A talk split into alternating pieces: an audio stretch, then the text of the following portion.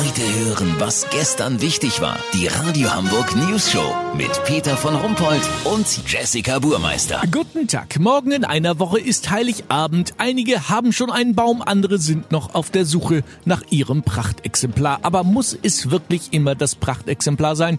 Denn nicht jedem Weihnachtsbaum geht es so gut wie den Bäumen, die wir gesund und prächtig grün jetzt überall kaufen können. Unser Reporter Olli Hansen über einen besonderen Verein mit einer besonderen Mission. Olli, wo bist du? Peter, ich bin bei Nordmann e.V. Tannen suchen ein Zuhause. Das ist ein eingetragener Verein, der Weihnachtsbäume vermittelt, die krank sind oder von ihren Vorbesitzern schlecht behandelt wurden. Einige vernachlässigte Bäume stammen aus dem arabischen Raum, wo ja wenig Weihnachten gefeiert wird und sie oft sich selber überlassen sind. Günther Nadelsen hat den Verein vor drei Jahren gegründet, als er sich aus Jordanien einen Fichtenzweig mitbrachte, den man dort zum Fegen der Wohnstube verwendet hatte.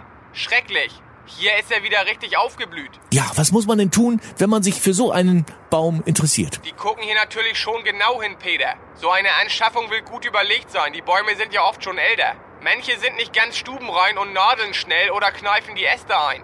Andere haben Angst vor Kerzen, wieder andere muss man ganz behutsam an Christbaumkugeln gewöhnen. Aber alle Bäume sind geimpft, gechippt und an der Wurzel kastriert.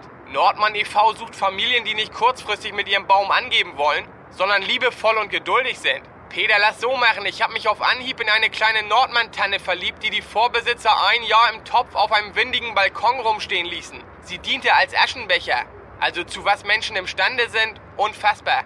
Wenn ich weiß, was ich an Schutzgebühr zahlen muss, melde ich mich noch morgen. Habt ihr das exklusiv, okay? Ja, vielen Dank, Olli Hansen. Kurznachrichten mit Jessica Buchmeister. UKE, Uniklinik will Alternativen zu Tierversuchen testen. Wir probieren jetzt mal Medikamente an Druckerpapier aus. So Alfred Theodor Schwachfug, Professor für angewandten Blödsinn zur News Show. Lifehack des Tages. Mädels, wenn ihr plant, euren bescheuerten Freund umzulegen, ist es nicht besonders schlau, vorher der perfekte Mord im Internet zu googeln. Christmas aktuell, gefühlt kürzeste Vorweihnachtszeit seit 20 Jahren. Das meldet das Statistische Bundesamt für fragwürdiges Zahlenmaterial. Das Wetter. Das Wetter wurde Ihnen präsentiert von Nordmann e.V. Tannen suchen ein Zuhause. Das war's von uns. Wir hören uns morgen wieder. Bleiben Sie weihnachtlich. Wir sind's schon.